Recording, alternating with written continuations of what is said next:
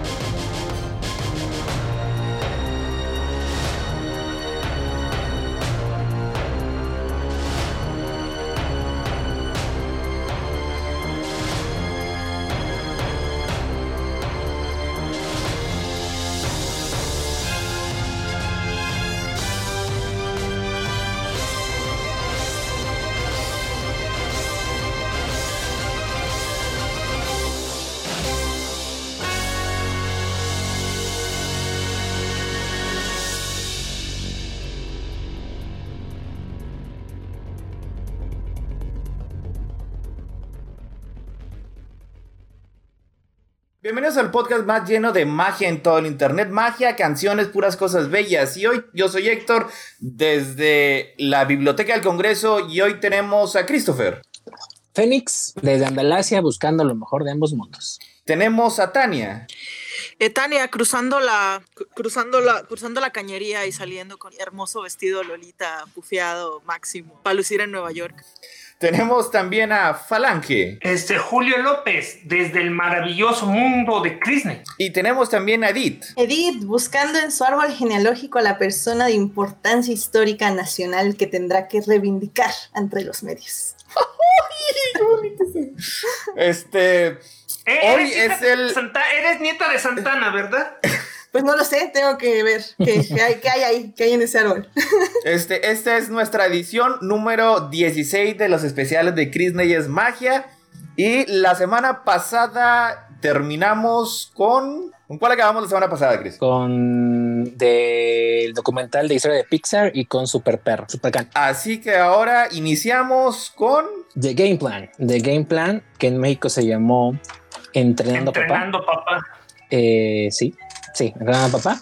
Es una comedia familiar dirigida por Andy Fickman, escrita por Nicole Millard, Catherine Price y Audrey Wells. Estrenada por el maestro Dwayne Johnson La Roca, como un quarterback, quarterback de Quarterback. fútbol, un quarterback. Bueno, eso, de fútbol americano, que descubre Esa cosa que- que lanza el balón. que descubre que tiene una hija de 8 años, que es producto de una relación previa y ahora tiene que este, aprender a balancear su carrera profesional, su vida personal y las responsabilidades que conlleva la paternidad. La niña es interpretada por Madison Pettis, que en, en aquel momento este, realizaba una serie de Disney Channel que se llamaba Cory en la Casa Blanca y que hoy hace películas de American Pie. Entonces, este, así se Era, Digamos- era- digamos que no- presidente, No, no trascendió Era demasiado su Era carrera. la hija del presidente. Era la hija del presidente en Cory en la Casa Blanca, exactamente. Y, y hoy hace películas de American Pie. Entonces, este, así, así se siente envejecer básica- básicamente. Pues mira, está como, está como que ya recibiendo un cheque de vez en cuando, así que no hay Ha que criticarle cosas, demasiado. De hecho, si mal no me acuerdo, um, ver qué ha hecho en su carrera. No, no ha hecho nada. Estuvo, hizo películas de Beverly Hills, de Chihuahua, de Beverly Hills, segunda parte, tercera parte. Hizo una película de los Bodies. Eh, y- y prestó su voz a Ay, una no, ¿por qué los- dijiste esas palabras? Los bodies, los bodies, los bodies. Me, per- No, me no- no persiguen lo los bodies. veces que se aparecen más. Y bueno, no, yo sí la vi, no sé si alguien la, la han visto. Yo Ahí sí sí la la- vi, pero. La, la verdad no te la vengo manejando yo. eh, o sea, estas películas se escriben solas, se han hecho solas, o sea, digo, se, hace- se han hecho tantas.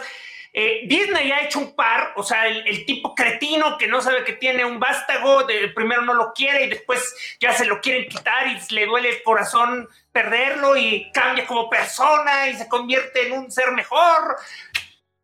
O sea, mi escudo, o sea, mi escudo de cinismo es muy fuerte con estas películas. O sea, eso quiere decir que no te logran traspasarte esa, esa coraza fría y dura y sin sentimientos que tienes. Esa- exactamente. Es como cuando tú ves Coco. Pero, ok, bueno, sí es como cuando yo veo Coco.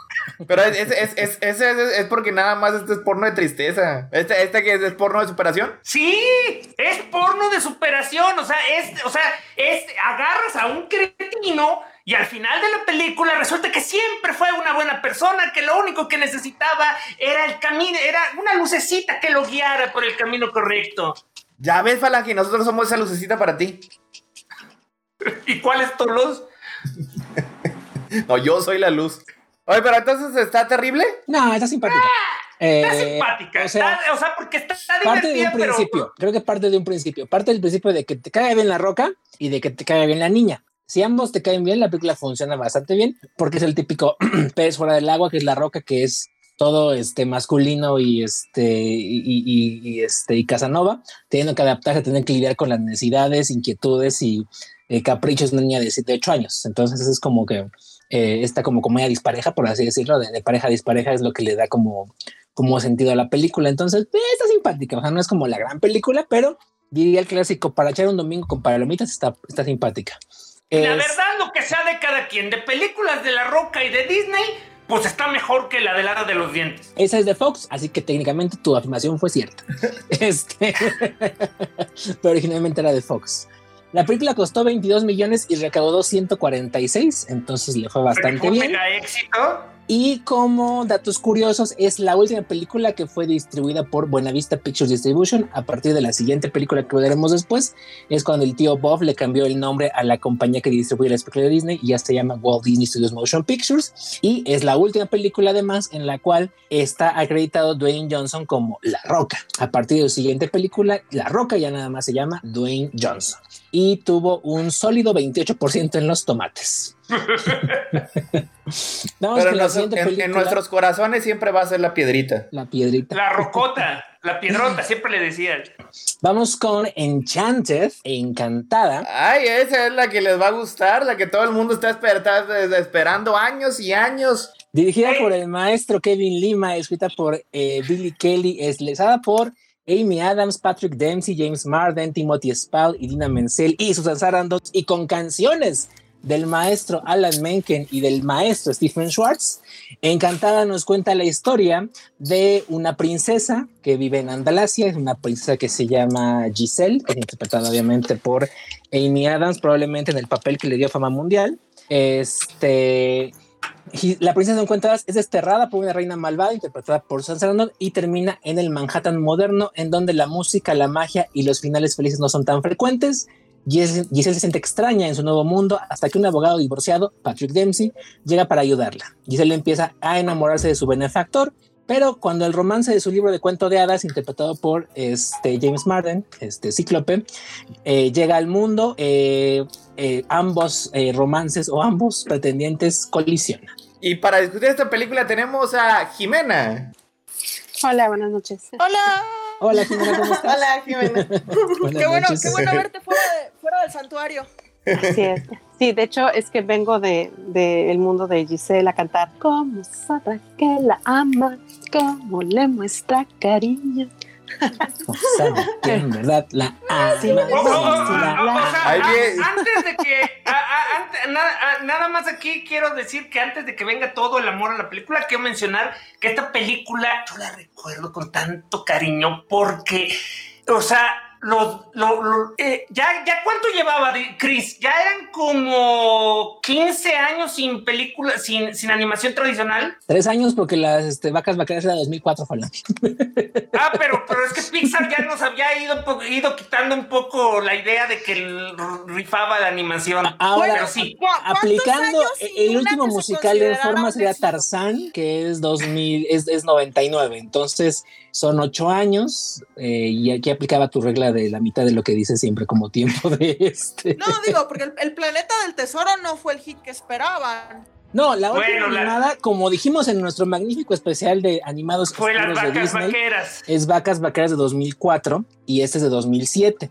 Pero si nos Sí, vamos no, Ya a habíamos visto sí musical animado. Bueno, sí, sí, pero bueno, Tarzán. ok, solo habían pasado tres años, pero esos tres años ya se sentían como 15 en mi mente, o sea, ya habíamos, o sea, ya habíamos pasado por el pollito, el Bolt y el No, y, pero la familia Bolt. Robinson. ¿Eh? La familia ¿Todavía Robinson no? sí. La familia, la familia del futuro sí, lo- los pollitos sí.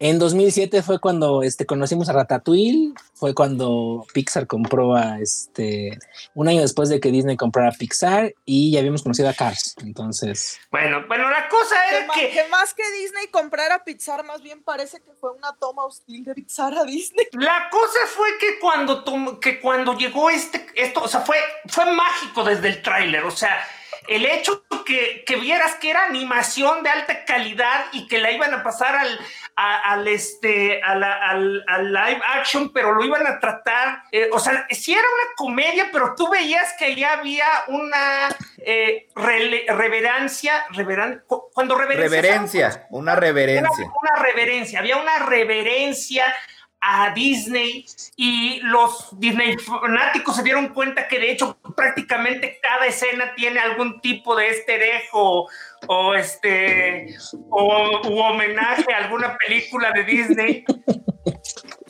Y las te entendí canciones. este dejo, dije, ¿este dejo de qué?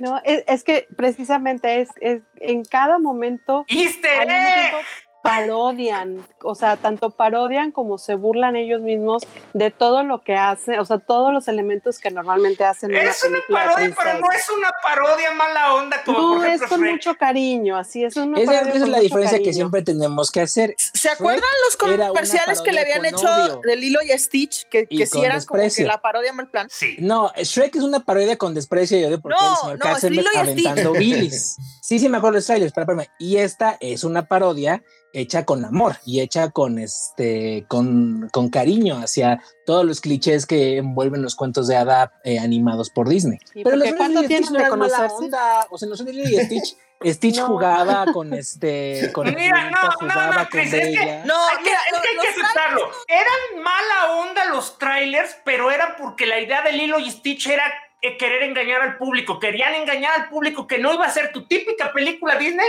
Y al final resultó que tenía más corazón que cualquier cosa que hubieran hecho en los últimos dos o tres años.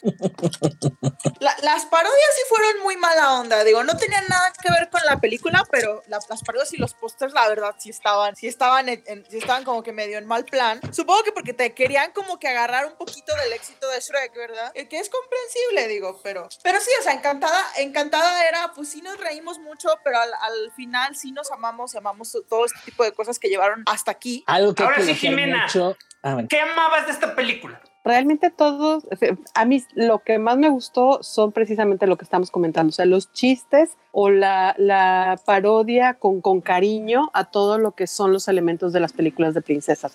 O sea, ¿cuánto llevan de conocerse? Un día. Ah, o sea, se, conocen tan bien y, y se quieren tanto que se siente como un día. No, es un día, o sea, ese tipo de cositas. A mí me gustó mucho este, la inocencia o la, ¿cómo se dice? La ingenuidad de las personas, De. De Giselle, de este, de su príncipe. Eh, se me hizo muy bonito, se me hizo muy simpático, como que son cosas que contrastan mucho contra este, el cinismo que ya tenemos del día a día o el, este, ¿cómo se dice? Ahorita usaste una palabra, como que el, el pesimismo de la vida real, ¿no? O sea, como que ya tenemos tantas vivencias todos que ya nos han vuelto un poco fríos, un poco cínicos, entonces como que esta película despierta un poquito o recuerda un poquito la ingenuidad de los tiempos este, de los cuentos de hadas. Entonces, eso es, eso es básicamente a mí lo que me encanta. La actuación de Giselle se me hace excelente, de esta Amy Adams, se me hace excelente en el papel de Giselle. Este, sus canciones muy simpáticas, el hecho de que corta las cortinas cada que necesita hacerse ropa, o sea, eh, que le hablan los animalitos. Oye, cu- y salen cuando mandan los animalitos a lavarle el inodoro. No, Yo que- quiero eso, ese salen- poder. No, y que en vez de animalitos así todos bonitos, ay, son las cucarachas, porque son los animalitos de la ciudad. Ay, qué bonitas. Y yo así como que, ¡yu! Creo que al final del día eso es lo más interesante de la película, ¿no? O sea, cómo al final del día uno pensaría que al entrar al mundo real, estas cosas ya no funcionarían. O sea, ya la gente no se pondría a cantar de un momento a otro, los animales no escucharían su llamado, pero Pues Pero está como- que ser, pero esa no sería la película entonces, que estamos viendo. O sea, Claro, no, no, Eh, pero, eh, pero eso, eso es lo que está interesante y lo que está padre. O sea, al final del día es esa, esa línea donde la Bueno, es magia que sí según llega yo al mundo recuerdo- real. Es que según yo recuerdo, ese es todo el punto de cualquier película de eso. O sea, cuando una cuando dos mundos co- co- co- co- co- colisionan, usualmente siempre el mundo mágico es el que toma prioridad en, en la- en las leyes de la física. O sea, lo, lo, vemos, lo vemos en lo, lo vemos en quién engañó a Roger Rabbit, lo vemos en las películas esas de Brendan Fraser, este, incluso Cool World. Incluso Oigan, es, los isekais rara vez van en reversa, o sea, uno no, ra- rara vez uno pasa del mundo mágico al mundo mundano con las reglas del mundo mundano. Pero por otra parte digo, no es como que Disney lo, lo fu- fuera muy común que lo hiciera, o sea, así que pues bueno. y tenemos a Disney Bote. Lo hacía. Ya entró aquí y- Bote. Da un, da un, un gruñido. Nada más para asegurarnos que estés bien, Bote. Da nada más un grumble. Bueno, no quiere dar, no quiere dar. Creo que, creo que todavía no despierta. Ok, este. No, Bueno. y, y bueno, por ejemplo, yo, yo sí tengo que confesar que cuando la vi tal vez estaba en una etapa muy este refunfuñante de las princesas y así. Entonces, la primera vez que vi esta película Yo no pensé me que era así, agradó. en una etapa en la que estaba enamorada de Patrick Dempsey. Mm, No. Yo estaba en el cenit de su popularidad en 2007. Ese, ese, era- ese, ese eras tú, ese eras tú, Chris. No, ni lo conocía porque no vi Chris Anatomy en su tiempo, pero perdón, sigue. Que- No, no te Chris quería que el señor, que el doctor McDreamy lo llevara, lo llevara a pasear en su auto de carrera. Y este, entonces como que la primera vez que yo la vi, la verdad no me gustó, o sea, entendí cómo quería romper estas reglas y eh, pues todo lo que acaban de decir, pero como que no, no la sentí con gusto y ahora que la volví a ver, la verdad es que me agradó Estabas bastante. eh, eh, es- es- estabas en tu etapa de niña y rata. Mm, Oye, adolescencia. Ñam, ñam, ñam, ñam. Yo ya soy muy mal. Oye, Yo, yo, oye, yo, oye. yo ya crecí. Ya no me gustan estas cosas. Ñam, ñam, ñam, ñam. Voy a ver. Snyder. Exactamente. O- oye, Edith, ¿y, Mándame. y te desagradó más porque sentías que no se comprometía, co- que no se comprometía a la deconstrucción o, o, o nomás por el, el- digamos que el, el positivismo de la misma? ¿Qué fue, lo- fue como que lo que te, no te gustó en ese Mm, momento? En la época lo que a mí no me gustó fue que era muy a falta de un término más menos misógino, ah, muy para niñas, en el aspecto de Muy que era rosa. muy rosa, era música, era Giselle hablando y cantando y bla, y que el vestido y que la ropa y que el príncipe y bla, o sea, era como, ah, neta, no, gracias.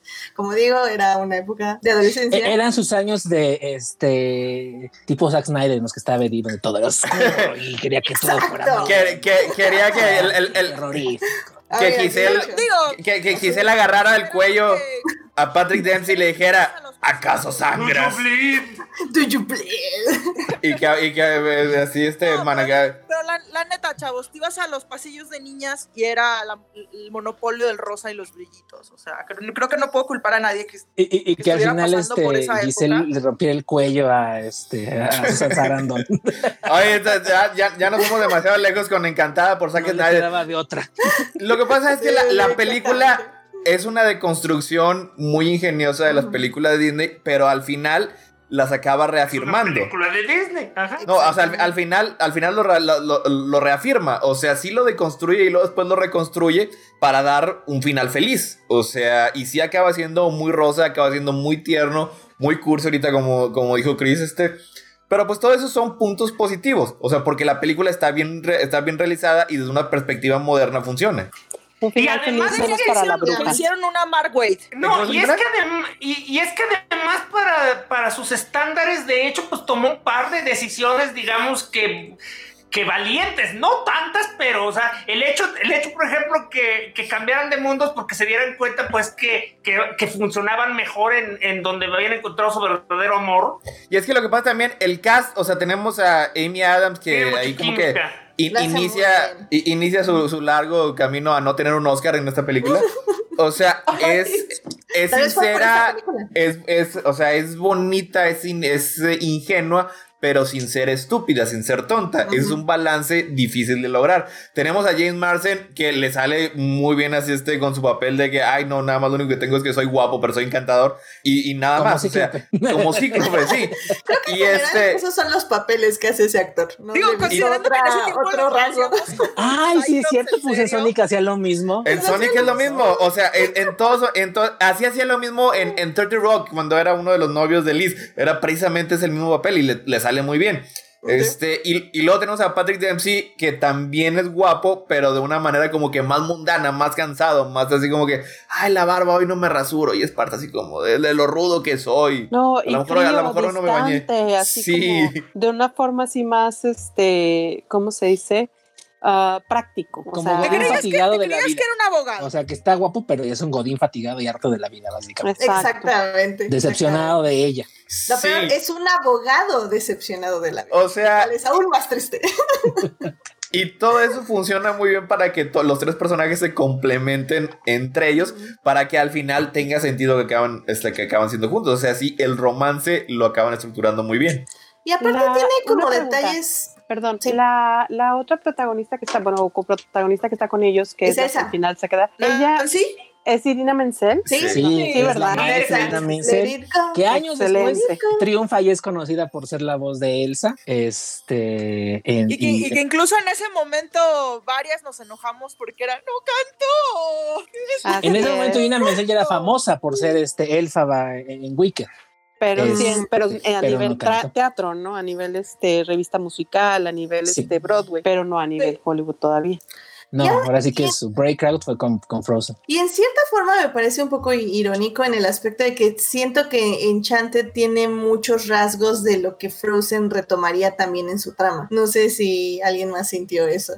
Es lo que ya- quería comentar, que de alguna manera, si te das cuenta, lo que hace eh, esta película en esta deconstrucción y reconstrucción que hace del, de, la princesa Disney como tal, yo creo que es enriquecerla para que las futuras películas que siguieron saliendo de, de princesas Disney como Moana, como Frozen, como este, eh, como Valiente, retomen mucho de esta, de esta, de esta versión mucho más, y la, la princesa y el sapo también, Tiana, eh, es de Rapunzel, que tiene una complejidad emocional mu- mucho más elevada y una independencia y, un, y, un, este, y, y una agencia mucho más alta que la que tenían sus antecesoras, a las que estaba Ujú. parodiando en su momento Giselle, que eran las de los 90 y las de los eh, 30 a 50. Los 60, los clásicos. este, Eh, los clásicos animados que, que produjo el tío Walt. Entonces, yo creo que, eh, eh, o sea, cu- cuestiones como esta cuestión de lo que es muy clásico, ¿no? De que nadie se puede enamorar de alguien, una persona que conoce apenas de un día, que sabe lo que Eso lo vimos, se esto lo vimos en Frozen. se lo dice Elsa a Ana, ¿no? O esas cuestiones de que Se los finales felices no existen para siempre, sino que las relaciones se van construyendo de manera paulatina y continua y que también es válido enojarse, por ejemplo, que es algo que también Olaf descubre hace poco en Frozen 2, que, se- que es válido sentir enojo y que es válido expresarlo y, y- y- y trabajar estas emociones, ¿no? Que es algo que también descubre Giselle en su momento.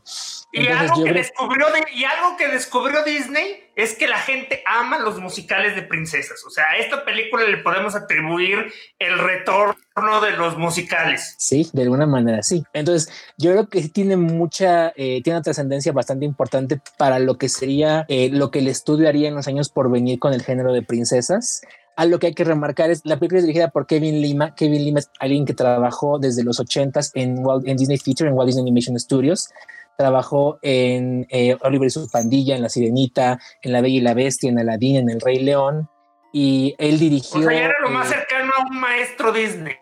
y posteriormente dirigió eh, la película de Buffy Tarzán, la del 99, junto con, con Chris Buck, 102 Dálmatas, y posteriormente vino a dirigir aquí Encantada. Entonces tenía exactamente, como dice Falange, esta, eh, esta este expertise en manejar el género y, y en entender lo que es la esencia como tal de Disney.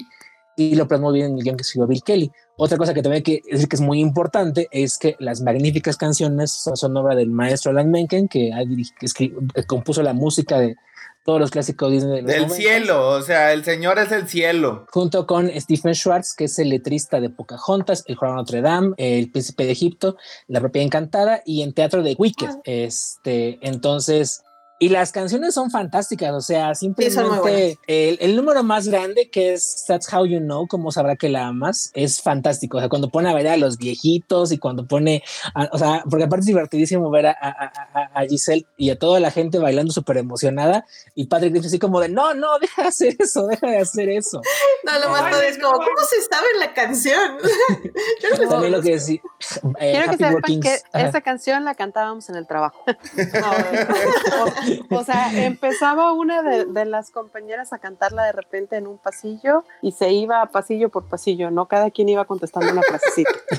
O sea, ese sentimiento tiene esa canción en algún momento. Debimos de haberla practicado. Este, Happy Working Song, que es eh, la canción que canta Giselle cuando, este, cuando hace la limpieza en, la casa, que lo comentaban de que iban cucarachas, palomas y, este, y ratones ayudando, ratas, más bien. No, las cucarachas es lo mejor. y creo que primero hizo, gesto y luego se quedó, bueno, siempre es bueno hacer nuevos amigos. y pues están limpiando a final de cuentas, que es lo que hacía falta. y True Love's Kiss, que es la canción de inicio que canta eh, Giselle animada junto con el príncipe animado es básicamente es, el prototipo de una canción Disney, si se dan cuenta. Es esta canción donde es lo que le llamaba eh, eh, Howard Ashman el, I Wish, la canción donde ella dice qué es lo que quiere. Y en este caso, lo que la Gisela animada anhela y lo que piensa que va a hacer toda su, su vida es, que su príncipe llegue y le dé un beso de amor verdadero. Eh, que obviamente pues, es algo que no bueno, entiende después durante la película que es algo distinto a lo que ella realmente busca cuando llega al mundo real. Entonces las tres canciones son fantásticas. Las tres fueron nominadas a mejor película y aquí Disney aprendió una lección muy importante que es no nomines tres canciones en un mismo año porque vas a acabar perdiendo porque los votos se dividieron y acabó ganando una canción que nadie recuerda y que ahorita les digo cuál es. Acabó ganando Falling Slowly de la película Once. Eh, ¿De cuál, cuál es? ¿Cuál es Once? película? Eh, Falling Slowly eh, de la película Once con música y letras de Glenn Hansard y Marqueta y Grigobla. Es una película, es, un drama romántico irlandés. Dirigida por John Carney con eh, Glenn Hansard Marqueta y Globa. Este, la academia eh, andaba rebeldona, que no cree que ganara Disney, yo creo. Músicos trabajadores en, en Dublín. es lo que estoy explicándoles. Como había tres canciones nominadas que eran Happy Working Son, So Close y That's How You Know, los votos se dividieron. Ah, Así como nos pasó en los Crónicas este año. O sea, eh, eh así pasa. Por una, voto, votó por otra, Jimena votó por otra, este, y a fin de cuentas, Falange y este y Tania que votaron por la película irlandesa ganaron. Entonces, este, eso fue, y es la razón por la cual a partir de ese año Disney ya solamente inscribe una canción por película, porque y que es la que a la que le tiene más fe que puede ganar, y las demás ya no las inscribe porque acaba pasando eso. Mm, Debió haber escrito cuatro películas, digo cuatro canciones. Yo creo que tal vez no, no muchas personas este, recuerdan las canciones de Once. De hecho, no se ve su existencia hasta hace cinco minutos.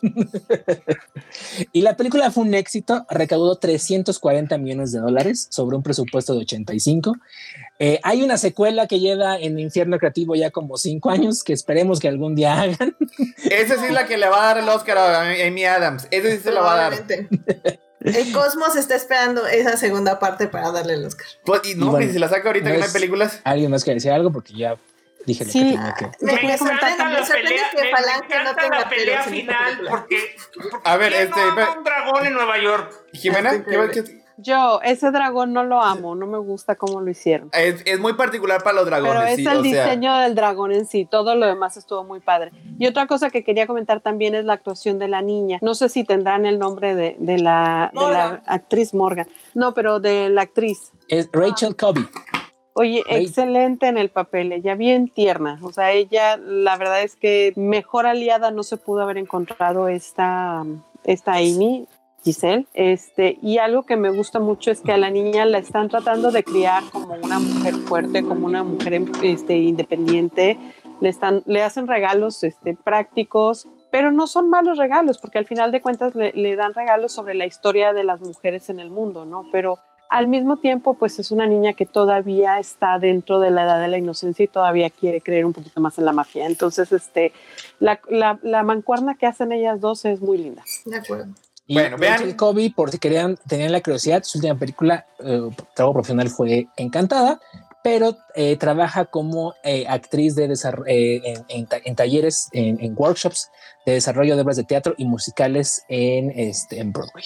Entonces, sigue más o ¿Alguien- menos dedicada a eso de la actuación. ¿Al- ¿Alguien, ¿Alguien tiene algo que me decir acerca de Encantada? Porque, muchachos, tengo algo que hacer. Tengo, tengo que raptar al presidente de los Estados Unidos de Norteamérica. Eso, es- eso es la, la- la- eso es, eso es- esa es la presentación de la siguiente Ay, película no que nos vamos a hablar. FBI. No, no refiero, no, no voy a raptar al presidente de FBI. Yo sé que el FBI no escucha y la CIA. Es, es, es solamente una presentación, no lo voy a raptar. Una Ah, bueno. más, nada más. Yo me Eh, retiro con Yo quiero, yo permiso. quiero decir algo. gracias, Ok. Cuídate, Al rato, Jimena. al rato nos vemos, Gracias, Jimena. Jimena, bye. Bye. ¿Qué pasó, Tania? Bu- Bueno, pues miren, la- yo siento que la película como que quizás se pudo haber beneficiado de, de tal vez unos cuantos minutos más, porque siento que si bien me gustó el final de Nancy, siento que, que pudimos haberlo desarrollado un poquito más que solo la, la pobre sufrida novia que no tiene idea que, que no tiene idea que el doctor McDreamy ya la va a dejar. Y, y digo, por otra parte sí te dan a entender que como que quiere ilusión en su vida y todo eso, y la verdad es que sí notas que sí está perfecta para el reino mágico, o sea, digo, de- del príncipe no haces dos personas, esa, esa mujer probablemente va a ser la mejor reina de, de ese reino mágico que podrían desear. Pero siento que, siento que sí pudieron haber metido tantito más a la película para que no se sintiera tan apresurada. Como que, ay, bueno, ya tenemos que terminar, hora de dar la conclusión. O sea, como que yo siento eso. Y aparte que siempre odié el vestido del, del baile, del baile final. O sea, yo sé que la intención era, era ponerla en un vestido moderno, pero se le veía tan mal a Amy. Sí, estoy de acuerdo. ¿Y por qué le apachurras el cabello? O sea, ah, ¿cómo de cuando le hacen el cabello, el cabello Sí. y el cuerpo. O sea, hasta el cuerpo también lo tiene todo apachurrado. Ujú, de O sea, no, no, no sé esta elección, digo, tan bonitos vestidos que hace ella misma. Y, y digo, o sea, ella misma encontró sus propias ambiciones en la vida, hizo su propia marca de ropa. O sea, ¿cómo es que alguien que, que básicamente tiene un gusto exquisito termina con ese vestido? De acuerdo. Exacto. y bueno, ya nos quería comentar que en la película hay cameos de actrices que dieron voz a princesas Disney. Eh, tenemos a Jodie Benson, que es la voz de eh, Ariel, como la secretaria de Patrick Dempsey y de Robert. Eh, Paige O'Hara, que es la voz de, este, de Bella, interpreta a un personaje de telenovela, en un punto de una telenovela que están viendo ahí en, este, en, la, en la pantalla. Judy Kuhn, que es la voz eh, cantada de este de Pocahontas, es una mujer embarazada que vive en ¿No el se llama Irene? donde vive. No, eh, Irene Bettler es la voz hablada de este, Pocahontas. Judy Kuhn Ah. es la voz cantada de Pocahontas. Oh, Y la narración de quien empieza la película y creo que también la termina corre a cargo de la maestra de maestras, Julie Andrews, que es una vez más nos regala su magnífica y fantástica voz narrando, eh, de hecho, la apertura que es como del libro de cuento de hadas. ¿Qué más quieren? película. ¿Qué más quieren que, que se haya sido introducida por... Edith, ¿esta, esta no te molestó que haya sido inicie con una, una narración? No, porque creo que es un poco es eso, o sea, es un, eh, un tributo a las películas de animación. Entonces todas las películas de animación inician con una narración. Pero no regresa la narración y eso es lo importante. ¿Qué no? Al final la cierran, vuelve a cerrar Julia Andrews. Ya sabe, mira, no sé ni siquiera para qué se burló este Héctor, porque esto es el colmo, este es el colmo de la hipocresía. O sea, Héctor es así de hipócrita. O sea, Héctor aplica ese tipo de hipocresías con sus lógicas, este, tongue en de, ay, me estoy burlando y todo el mundo sabe que es burra, pero me puedo salir. O sea, diciendo que no me gustan los musicales, a menos que el musical sea de Disney, diciendo que eh, si la veo no es realmente anime, y por eso puedo ver una película japonesa animada y no es anime. Y, y así, eh, y así también ese Disney. Disney es- no le gustó Mulan, pero esta, pero, pero esta que tiene estos elementos sí le gusta porque es muy diferente. Es una película muy diferente, tiene otro O sea- para usar esos elementos. ¿A qué, a qué Ah, Está, a- está bien fundamentado mi odio a los narradores. Está- o sea, a- este tipo. a quemarropa? O sea, Falange nada más agarró la ametralladora y... A Bueno, todos. nada más saludamos en el chat a Jorge Arturo Aguilar López que nos dice que está bien tierna la película, está muy linda la relación padre e hija. Yo me imagino que se refiere a entrenar un papá, pero si se refiere a este. No, sí, era, era, era, de, era de Game Plan. Pero si dice de Encantada, pues también e, en ambas cuestiones creo que está más o menos, está padre Pos, la relación. Posiblemente, posiblemente también eh, lo piense de Encantada, pero se refería a The Game Plan. Este, no había tenido chance de. No había tenido Vamos con la que sigue, que es una película que yo sé que a Edith y a Héctor les da, mucha alegría. Me refiero a National Treasure, Book of Book Of secrets. La leyenda del tesoro perdido, el libro de los secretos, dirigida por el maestro John Turteltaub, producida por el maestro Jerry Bruckheimer, eh, por Nicolas Cage, Diane Kruger, Justin Barta, John Voight, eh, Harvey Keitel, Helen, eh, Harris, Bruce Greenwood y la maestra de maestras y dama del Imperio Británico, Helen Mirren.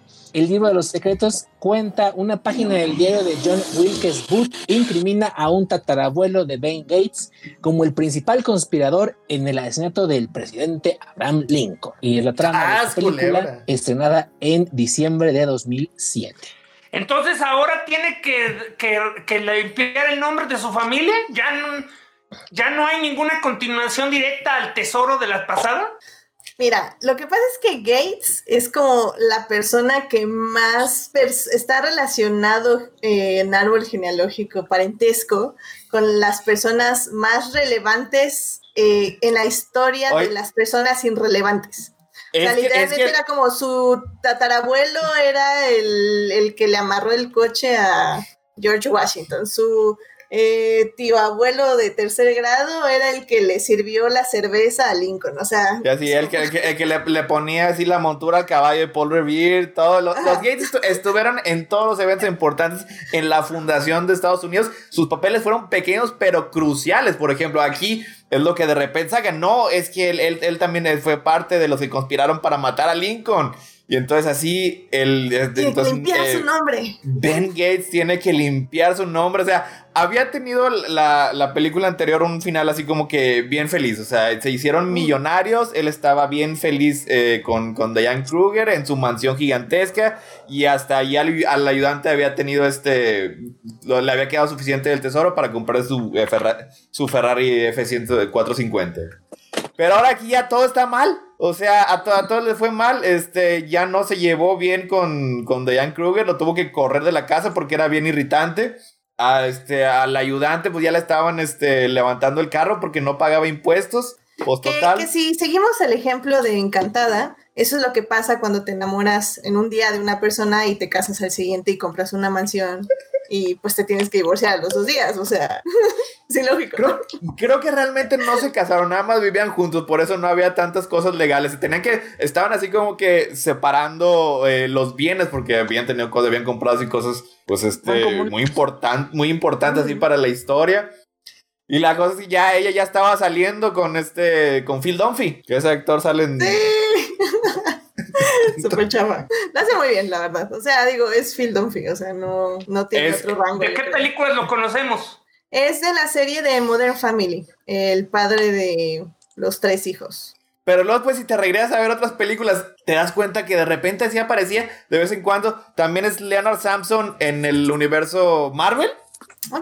Es el, es, es, el Leonard, Leonard Samson en Hulk. O sea, Leonard Samson en el cómic es un personaje, es un psicólogo que ah. también adquirió los poderes de Hulk. Aquí en, la, en el universo Marvel no, porque se olvidaron todo. Pero el personaje, antes de que tenga los poderes, sale y es, este, es Phil Dunphy. Con un papel así como que relativamente parecido. O sea, porque también estaba ahí como que tratando de ligarse a la protagonista. Betty y Ross. Así que a Betty Ross también estaba, estaba así como que saliendo con él. Y es así como que el mismo, el mismo este, país.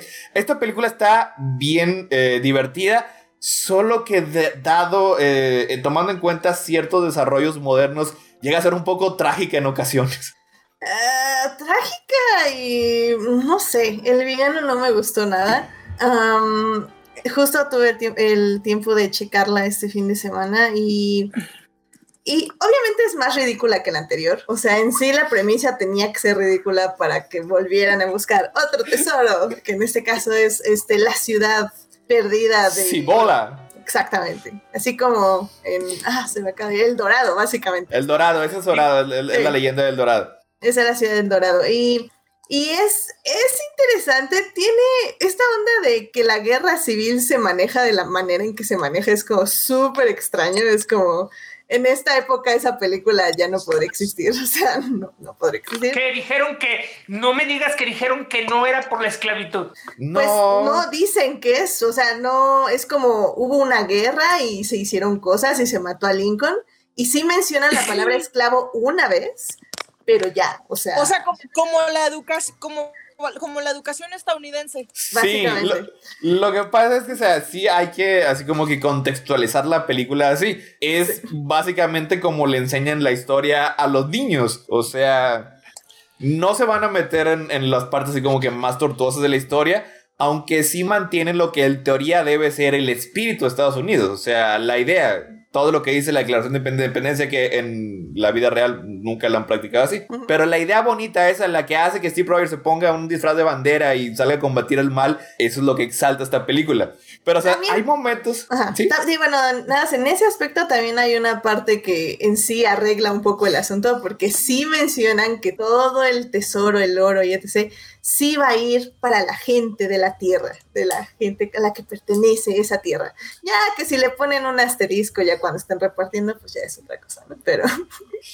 En, en esta película, el presidente es interpretado por eh, Bruce Greenwood. Ah, bien. Este. De hecho, él, él, no sé si antes o después de esta película también fue interpretó a John F. Kennedy en 13 Days, una de, de- con Kevin Costner. El señor es bien presidencial. Este tiene, tiene cara, tiene porte así como que de figura de autoridad. O sea, y hay un momento en el que, en el que, o sea, eh, eh, lo, lo, lo rapta, o sea, lo rapta este Nicolas Cage, este Ben Gates.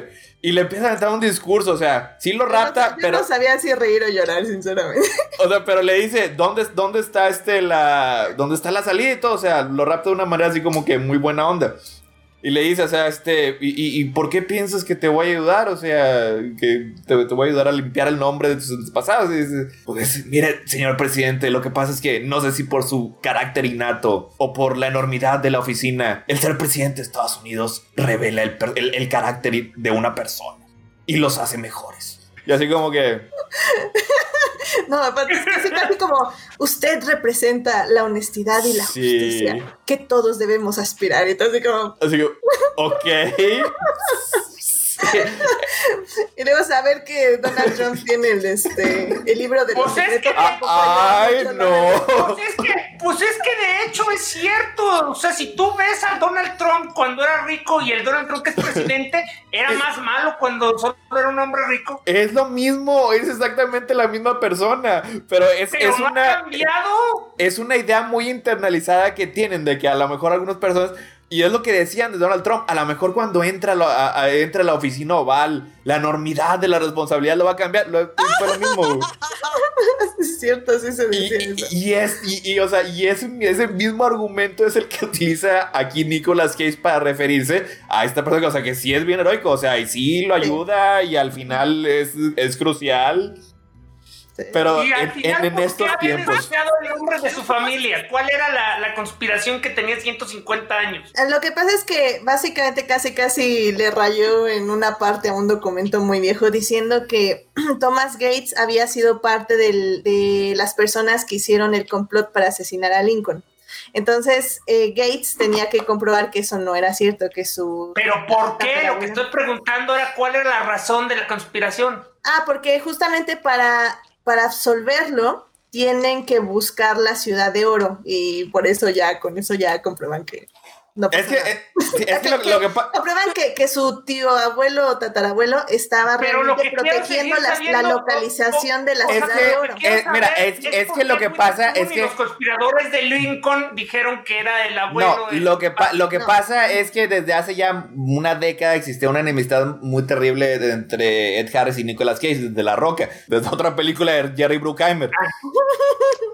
y aquí se continúa, o sea, el personaje de Ed Harris este, falsifica, creo que él es- no, de, de hecho creo que no queda Viajó el tiempo. Pero no, o sea, el No, punto es que ensucia el nombre del antepasado de Ben Gates porque sabe que el vato es bien fregón para eso de los acertijos.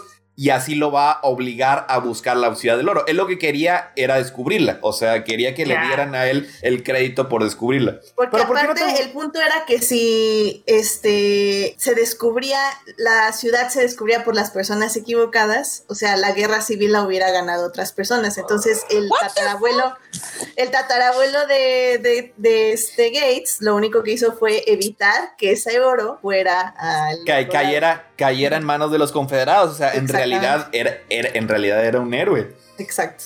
Que era como lo recordaban todos, pero que este bonito llegó a decir que no es cierto, que él, que él, él era parte de esa Y al final, ¿qué le pasa a Harris? Se muere. ¿Por qué, ¿Por qué no te gustó el villano, Edith?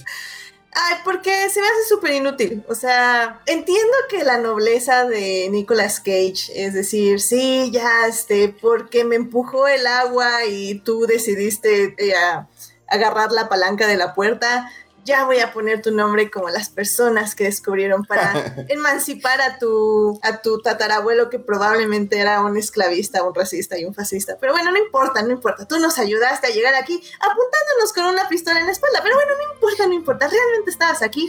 Y bueno, también querías matar a mi novia. Pero bueno, no importa, no importa. Te voy a poner como los que descubrieron. Oye, esta y de- parte, y- porque y ayudaste de- muchísimo. o sea. Oye, y de hecho también este apuñala al papá, este, Sí, a. John Boyd. Nada más y cortarlo, lo cortaron esa escena porque dijeron como que eso hubiera sido demasiado, sería cruzar Sí. una línea. Pues ya como quiera, sí, es que, es que lo que dice sí es cierto, o sea, después de que los amenazó, les apuntó con pistolas, los agarró con navajas, los raptó y en general los golpeó, pero llega una situación en el que se, lo mejor era para él sacrificarse, ya con eso es suficiente para que ya Nicolas Cage sí lo recuerde con cariño y también él debe de estar entre los que descubrieron Cibola, la ciudad de los oros. Pero vea, es que está, está tan ridícula esta película. Y me gusta porque, o sea, como que cada una tiene como que el diálogo. O sea, en la primera es este: Me voy a robar la declaración de la independencia. Y aquí en esta es: Voy a, voy a raptar al presidente de los Estados Unidos. En la tercera hubiera sido: Voy a hacer explotar el Capitolio. O no sé, o sea. Tengo que Este, decir que aprendí. Por favor, estamos hablando de Sí, película. No es. Eh, Fue sí, es- Cage, no somos nosotros. Eh, sí, así es. Este FBI, nada más estamos hablando de una película. Disney, eh, cobro por la idea, por. Así cualquiera de los dos que no esté. Porque yo sé que Disney y, y el FBI nos escuchan al mismo tiempo. Aprendí historia de los Estados Unidos este, con esta película. Aquí fue donde aprendí que el escritorio del presidente de los Estados Unidos es el Resolute Desk. Y también aprendí ahí que eh, eh, Roosevelt le puso una puertita para que no se viera que estaba en silla de ruedas. Sí, tiene buenos detalles. O sea, al final del día es en este, tienen como un poquito más de presupuesto y hasta nos llevan a Francia y a Inglaterra y, y a la Casa Blanca en este caso. Entonces, o sea, tiene buenos detalles. La, la librería de... Es la, La biblioteca. biblioteca del Congreso. El Congreso, sí. Está increíble, o sea, me dio muchísimas ganas de verla en persona. Está muy, muy hermosa y, y digo, tienen las tomas adecuadas para que se vea increíble. O sea, al final del día creo que es por eso que vale la pena. Y por eso también digo que no es necesario el villano. O sea, literalmente podías ponerles que había una bomba en la ciudad de oro y que tenían que ir a quitarla y ya con eso. O sea, o sea, un poco también el chiste de la película es que eh, Gates asume que todos van a hacer todo por él y que él es el más inteligente. Entonces al final del día, en eso, en eso corre. O sea, no necesitas un villano cuando tu protagonista, la única motivación que necesita es llegar a la ciudad de oro en este caso. Así que, o sea, está, está bien, está divertida. Está, está muy divertida, está muy ligera, tiene este... Tiene escenarios interesantes, tiene locaciones interesantes, o sea, porque sí fueron a la verdadera biblioteca del Congreso, o sea, recreaciones, eh, yo creo que de la Casa Blanca, de la oficina de la oficina oval, eh, se van también a pasear al Monte Rushmore. Ah, que Este- también dije, wow, sí está horrible esa cosa. Porque ya no me acordaba de mucho de esta peli, por cierto. De hecho, fue como verla por primera vez de nuevo. Y sí dije, no, sí, sí, ya entendí por qué el monte es, es, un, es un- una ofensa mundial para todas las personas nativas de ese lugar, porque, pues sí, no manches, está horrible y... Pero fíjate, o sea, le dieron así como que... Le, le dieron una justificación, o sea, por eso dinamitaron lugares santos. Era todo para que los malos no encontraran el, el, el- el- tesoro. Estaban pensando justo en eso, en las pistas. Oye, hablando de pistas, y yo me he quedado esperando. No sé qué hay en la página 47. Nos prometieron una secuela y nunca nos la dieron. Yo sí quería saber también. Es algo como súper interesante. Ah, la secuela lleva años en lo que le llaman el creativo, pero en enero de este año se anunció que finalmente ya hay un guion que le gustó a Disney, escrito por Chris Bremner, y que el maestro Jerry Bruckheimer ya estaba listo este año para empezar a producirla, pero pues ya ves lo que pasó, entonces probablemente está guardando energías del maestro para el año que entra, ahora sí empezar a producirla. Con todo el elenco regresando y se espera que el maestro Torteltov regrese una vez más a dirigirla. La película, la secuela fue un éxito, costó 130 millones de dólares y recaudó casi 460 en todo el mundo, que es básicamente pues el triple de lo que, de casi el triple de lo que costó. ¿Y son buenos números pre-superhéroes? son buenos números. Si se dan cuenta, 2007 fue un buen año para este para Disney y tuvo un sólido 36% en los tomates. De hecho, también ahorita Jorge Arturo Pero- está poniendo que, que también mostraron las dos estatuas de la libertad, lo cual yo no sabía y si hubiera visto esta película antes probablemente la podría haber visto en vivo, pero como no me acordaba. Yo también, yo también aprendí en esta película que había este eh, dos estatuas, también los dos, este, los dos escritorios. Tiene datos interesantes, o sea, no, y es más, y esto, y gracias a Dios, esta- estas películas previnieron que Dan, eh, Dan Brown y Ron Howard y Tom Hanks hicieran otra de sus películas de. Ay, del güey ese. ¿Es? ¿Qué más quieres? Hubieran ¿A sido poco- cuatro. ¿A poco hay películas del Código Da Vinci que explican la fundación de los Estados Unidos? Hay, una, hay un libro que es eh, Sí. similar. El, el- creo que es el tercero, El símbolo perdido. Ese le iban a hacer película. Pero llegó el, el maestro Nicolas Cage con, con su carisma y les robó la idea. Ah, la tercera del Código Da Vinci no está tan mala. tan Bueno, mala. es que ahí, ahí sí no sé porque yo leí el libro. Híjole, la verdad se me hizo Ay, bien horrible. Ese sí ya no lo leí. No, O sí, sea, no sé si, este, si, si le habrán cambiado el estilo, pero al final, básicamente, el, el- el héroe está de acuerdo con esterilizar a un tercio de la población. Ah, es esa, la que yo sí, sí, sí, sí, sí, que también el código da Vinci creo que también funciona por si quieren dar un paseo por Francia, Italia y así. O sea, creo que son bonitas películas de escenarios mundiales. Los escenarios están bonitos, pero en general no me gusta, y, y en particular porque son demasiado serios. O sea, y, y- la verdad, o sea, en- en- tienen el mismo nivel de profundidad, o sea, en película de Dan Brown o, o, o estos. Y aquí, pues, este, Nicolas Cage, pues, de periodo se, te, se- te diviertes uno con él. Sí, y Por el gusto. al final es como otra vez, amiga, date cuenta que te hayas enamorado otra vez de la adrenalina, no quiere decir que de él. Este, ¿por qué lo llamas a tu mansión? Amiga, date cuenta. Lo- O pues si no tenés, también eh, eh, eso es exactamente lo que les había pasado al papá y a la mamá. es el ejemplo más claro. Ah, que por cierto, Helen Mirren, perfecta como siempre. Digo, no, digo, no, nada, pero esto se podría, se podría solucionar con poliamor y el, y el, ¿sabes qué? Vamos a vernos solo cuando haya que salvar a Estados Unidos. Cuando hay un tesoro que buscar. Es un gran, es una gran excusa para estar con alguien, salvar a los Estados Unidos. Este, ahí sí lo que, este, sí, al verlo en estos días, ahí sale John Boyd. Ay, nada más, John Boyd, no más no, no me cae. El señor. Eh, y él tanto que te adora. Él tanto que tanto que me adora, pero se compensa porque ahí está este, eh, la señoraza Helen Mirren y todos los demás. Antes de Eh. continuar, nada más quiero darle un mushu a Chris porque nos saltamos una. No íbamos a hablar mucho de ella, pero nada más por razones de completismo. Entre The Game Plan y Encanted se comió Le Premier Cree, que es un documental. Porque Le Premier Cree está quemando este lo que posteriormente será este Disney Nature. Y si mal no me acuerdo, en Estados Unidos y creo que en México incluso se lanzó directo a video. Entonces es un documental de este flamingos, falanges, si mal no me acuerdo. No, es sobre las mujeres Ah, no, que bebés embarazos en todo el mundo. Ajá. Ok, eh, es que es un, pro- es un documental producido por Disney Francia y si nos metemos ese tipo de cosas, se van a hacer 47 especiales. Entonces, este, por eso no lo, no lo tomé. Esa, esa parte. Pero bueno, este, nada más, este, algo más que quieras decir, Edith, acerca de National Treasure.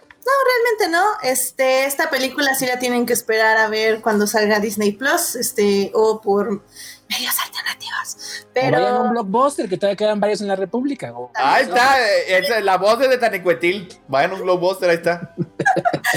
pueden comprar el DVD en Amazon, que gusten. Este, pero bueno, básicamente esperen Disney Plus que va a estar ahí en noviembre. Ya, son dos meses, pueden esperar, si ya esperamos un año y medio. Este, yo, sí se, yo, sí, yo sí se la recomiendo, está, está muy divertida. Este, si pueden nada más este. Y esa cada rato la pasan en TNT, de hecho, y en. ol- olvidar quién es el presidente actual de los Creo Estados que en Unidos. Disney XD. Sí, sí, es cierto. Bueno, vamos con la que sigue, con la que abrimos el año 2008. Y es Hannah Montana, agarren aire porque es Hannah Montana and Miley Cyrus Best of Both Worlds Concert in Disney Digital 3D. Ew. Hannah Montana y High School Miley Cyrus en concierto, lo mejor de ambos mundos.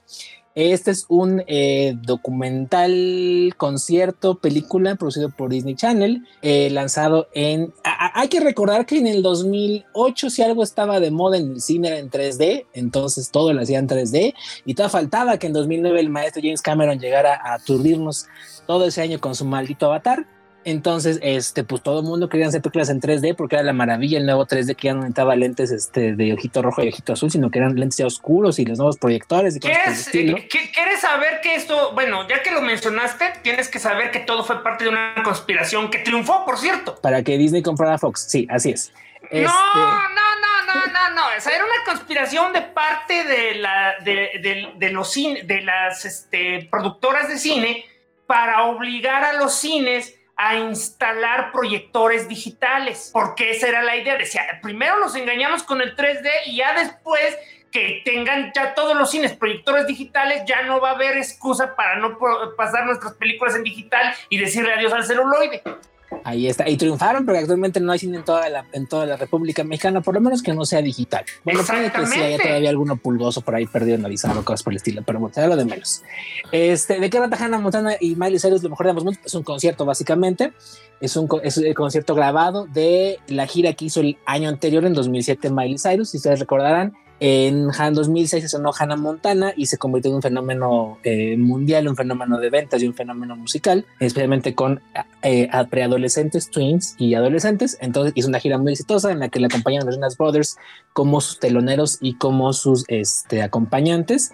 Y pues Disney hizo una película, la grabó, le fue bastante bien. La película costó 7 millones y recaudó casi 70.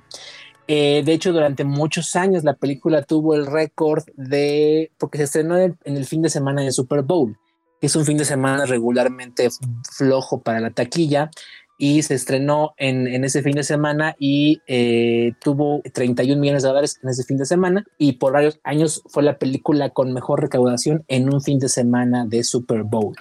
Este, pues realmente, ¿qué les puedo decir? Si son, si son fans de la música o de Hannah Montana, la película está padre y está divertida. Si no, pues les va a aburrir como la vida misma. Este, Solamente yo tengo una duda. ¿Cuál es la diferencia entre Hannah Montana y Miley Cyrus? Hannah Montana es un personaje de la serie de televisión. Miley Cyrus es una persona de la vida real. Por eso, pero ¿por qué lo ponen como una, como, o sea, ese es el punto? En una película que combinan los dos nombres, ¿cuál es la diferencia? En, la- en algún momento canta como Hannah Montana y eso lo sacaron de la televisión, o iba, en- o iba como Hannah Montana a los conciertos y luego iba a los conciertos como Miley Cyrus. Es mi duda. Es una Ah, lo que pasa es que en el, en el 2007 empezó Disney a producir y a lanzar la carrera de Miley Cyrus como solista y como Miley Cyrus, ya no como Hannah Montana, con su Ajá. música propia, ya no ligada a el este a la serie de televisión.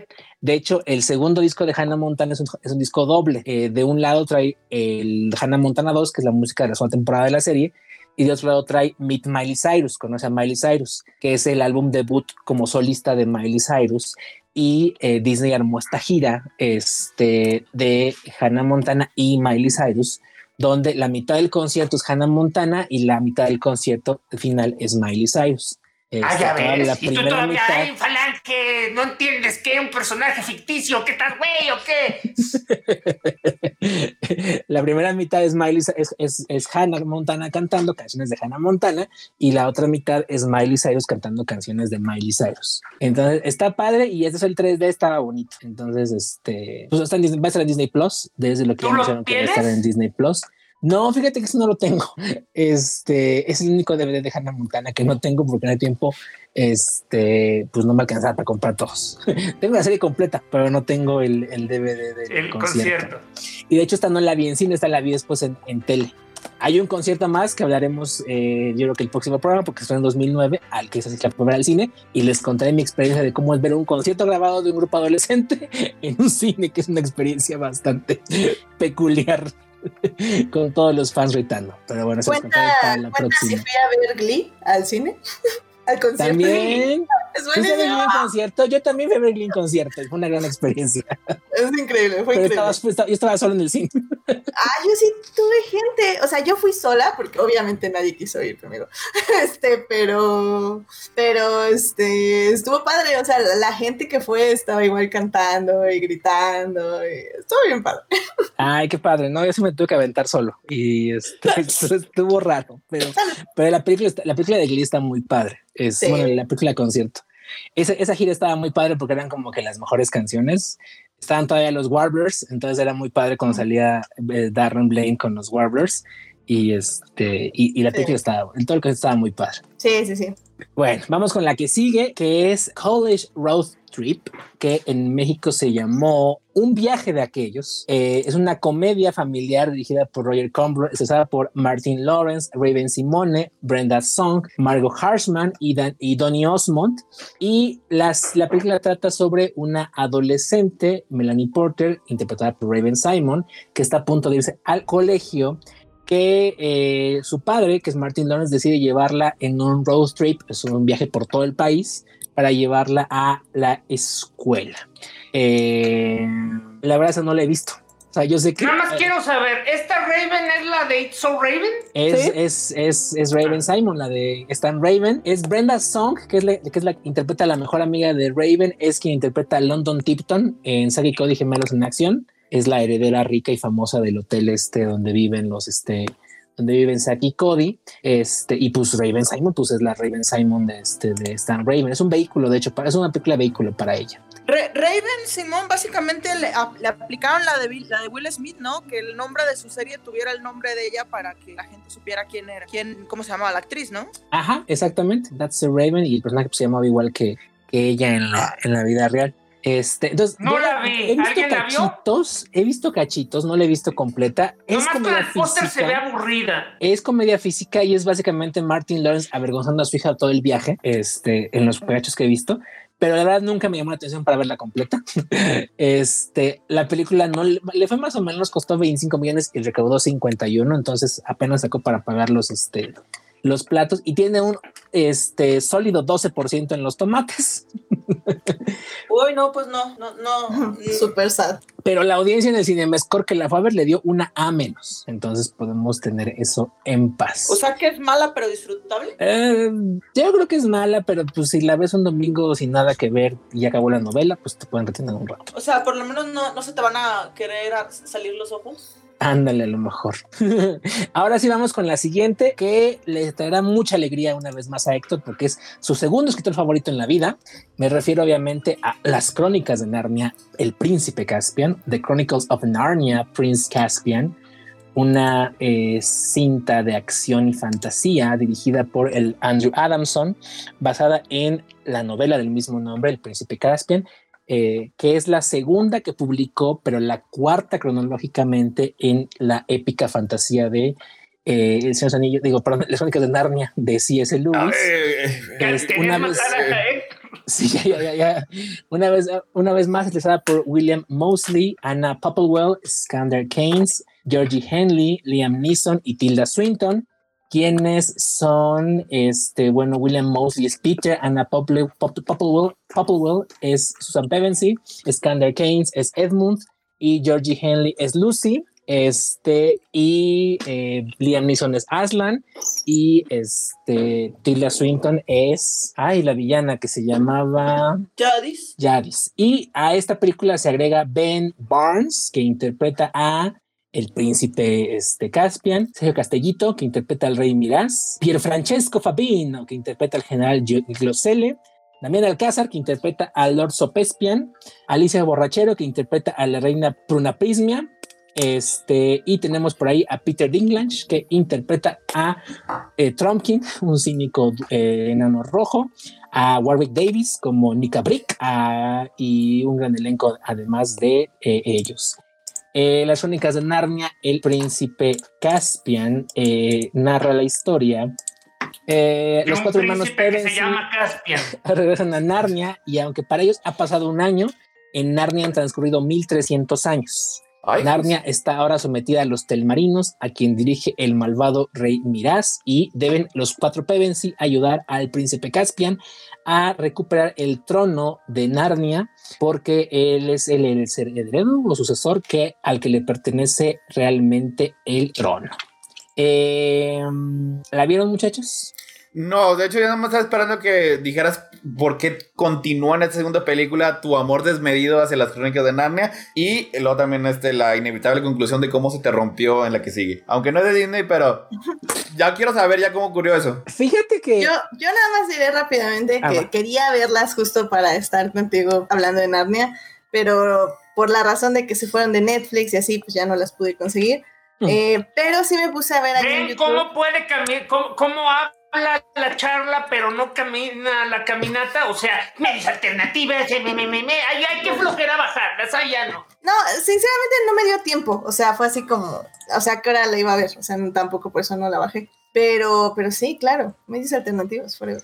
Este, pero la Eh, estuve viendo con esa actitud mostró la superioridad de tener una sola plataforma para nada más sentarte y ponerle play. Estás básicamente reafirmando los prejuicios de Chris. Ok, ok. Mm, este, mm, ya se me olvidó qué iba a decir. Pero bueno. La viste, eh, no, ¿Te viste estaba diciendo que la querías ver, no la podías ver, así que había algo en sí que quieras comentar. Eh, ¿Te Sí. gustaba, no te gustaba? sí, estuve, justo estuve viendo pedacitos en YouTube como para recordarme, sobre todo de Caspian, que esa sí fue la que vi. Y, y recuerdo que, que justo me gustó como esta idea de, de que ya los dos hermanos adultos ya habían como, bueno, adolescentes casi adultos, ya estaban como en otra etapa de la vida, o sea, hay escenas como está Susie que ya se está enamorando de Caspian, etc, etc, pero Por eso la corrieron de Narnia. Exactamente. Y a, y a Peter lo corrieron por ya querer estar en la guerra y extrañamente llegó a Narnia para pelear una guerra, pero ok. Y, y tiene como detalles interesantes, o sea, creo que al final Narnia sí conservó como el universo en el que, el que plantearon en la primera película, pero pero realmente, o sea, no, no la recuerdo con mucho cariño, aunque sí recuerdo ciertos momentos, como cuando la bruja blanca regresa a, a tentar a los chicos y decirles, dame la mano, y etc. Y Edmund literalmente, pues, la de- derrota y es, eso está interesante. Y se la come. pues. No. Pero, pero bueno, o sea, al final del día creo que eso, eso era lo interesante, Narnia. Lamentablemente creo que no está tan bien como para que siguiéramos eh, invertidos en ese universo y pues por eso creo que ya la tercera también ya, ya no sé, ahí tú, tú nos dirás, Chris, cómo, cómo le fue a esta y luego ya la tercera. ¿Qué te gustó de la segunda, del príncipe Caspian? Fíjense, con, con esa me pasa una cosa que creo que es muy triste. No me acuerdo nada de la pinche película. Así como tengo un inmenso amor por la primera y me acuerdo de todo, básicamente. Y tengo un odio tan acerrado por la tercera que me acuerdo de muchas cosas. No me acordaba nada del príncipe Caspian. Entonces, probablemente es obvio de que no me importó demasiado después de que la vi. Me tuve que poner a- a releer la reseña para, para acordarme de qué trataba. Y creo que realmente el punto es que, o sea, como película está bien, pero realmente no tuvo ya nada que me atrapara. O sea, realmente el villano que es este, eh, eh, el rey Meraz se me hace como bien X. Este Ben Barnes, obviamente me cae bien, obviamente está guapo y cosas por el estilo, porque pues sí, Ben Barnes en 2008 estaba muy guapo y el príncipe Caspian es muy simpático, pero realmente no es, es un pan, o sea, básicamente un pan blanco. Entonces no tiene como ni carisma, ni chispa, ni, o sea, no tiene nada realmente que te haga creer lo que va a ser el heredero y que va a ser el rey de que, que, que Narnia merece y cosas por el estilo. Entonces, Damián Alcázar está ahí de extra, básicamente, Dios lo bendiga. Yo sé que triunfó en la vida porque llegó a- a Hollywood, pero pues su rol es muy pequeño y realmente no tiene como mucha, este, trascendencia. No me acuerdo ni qué hace Aaron en la película. Entonces, o sea, creo que realmente el punto es que toda esta película la olvidé completamente. Eh, Y fue, le fue no mal, les ¿no? puedo decir que les tengo odio, no le puedo decir que la odio, que no me gusta, porque realmente no me acuerdo nada. No, o sea, no me acuerdo ni siquiera si tiene mensajes cristianos o no los tiene, si tiene alegorías cristianas o no las tiene. O sea, Pero puedes realmente- recordar que tenías ganas de ver la tercera, o sea, o sea, lo- No, o sea, para Allá, O voy, sea- allá voy. Ya nada más para cerrar esta. La película costó 225 millones, costó, eh, recaudó 419, lo cual es bastante menos de lo que hizo la anterior. Entonces Disney fue así como de, pues yo no sé, manito, si habrá, si, hacemos la tercera o no hacemos la tercera. Este, la película más o menos le fue en crítica, tuvo un 67% este, en los tomates, aunque el consenso está bastante generoso, dice que es entretenimiento familiar eh, del mismo valor eh, que tuvo su predecesora. La verdad, y sí, quién sabe, porque yo creo que deberé verla ahora que haya Disney Plus, porque la verdad no me acuerdo de gran cosa de ella. Este, me acuerdo que sí quería verla, me acuerdo que la vi, pero pues yo creo que no dejó ninguna impresión en mí, porque realmente no me acuerdo mucho de la película. También ya, hazme favor, tiene 12 años que la vi, ¿no? Eh, y Disney entró en un punto de, ay, no sé si hacerlo o no, manito, la tercera, porque pues Walden Media quería otra vez otros 300 millones o 250 millones de dólares para producir la película y cosas por el estilo, y que la querían grabar en Nueva Zelanda, no me acuerdo en Nueva Zelanda o en chingón, la querían, no, la querían grabar en Londres, una cosa por el estilo. Y pues tuvo clashes, tuvo enfrentamientos con Disney, y al final Disney le dijo, ¿sabes qué? No, yo con Además la canciones no querían puedo. hacer más cristiana, ¿no? Este, ¿Sabes qué, manito? No. la- la- la- la- la- ahí fue pura lana falange. O sea, la Ah, diferencia ya. fue, al final le dijo, mira, yo te puedo dar 150, si la haces con eso, felicidades, si no, no te voy a dar un peso más porque ya no sale, no me salen las cuentas. Así dijo el tío Boff, básicamente. Y este, y pues Walden Milla se enojó y se fue, y se fue libre como gaviota a buscar quien lo adoptara. Llegó con Fox y, y Fox le dijo, ay, sí, Aquí lo que hace falta es una franquicia familiar como Harry Potter, porque nomás tenemos a las ardillas de Alvin y las ardillas, y pues ellas todavía apenas están triunfando, como para saber si vale la pena invertir más en ellas. Y Fox aceptó coproducir. Es que, es que ahí en- en- Este- lo- lo- y los mutantes tenían demasiado vetos, patos, vatos, gatos. Exacto. Necesitaban algo más sencillo. Entonces, eh, así llegamos a The Chronicles of Narnia, The Voyage of, Da- of the Dawn Trotter. Don Tra el Don Trader. Trader, Trader, Trader o Trader. Tra- creo que es Trader. Trader. Comerciante, ¿no? El comerciante del alba, el viajero del alba, alguna cosa así, no sé cómo se Eh, viajero. En México se llamó La Sónica de Narnia, La Travesía del Viajero del Alba. The. Voyage of the Dawn Trader, Trader, este, que es la tercera parte eh, de, de la, de, de la saga de, Narnia, es el, es, se lanzó en, 2000, o- en 2010, llegó dos años después de la primera, se estrenó en eh, diciembre de 2010 en Estados Unidos y aquí en México también más o menos por esas fechas. Esta es la tercera novela en publicación cronológica, pero la, no, perdón, eh, la tercera novela publicada, pero la quinta en orden cronológico. Eh, así que ahorita hablamos del desmadre que son las novelas, pero básicamente se saltaron El caballo y su muchacho y se saltaron la silla Pues de la del viejo, el Ah, mago. el, de el plata, sombrero, el, sobrino del mago. El sobrino del mago es la uno en orden cronológico y el caballo y su muchacho, si mal no me acuerdo, es la tercera. Porque ocurre cuando los Pevensie son reyes adultos antes de que sean este, regresados por primera vez por el armario, aunque no sucede, este, aunque ellos no son los protagonistas.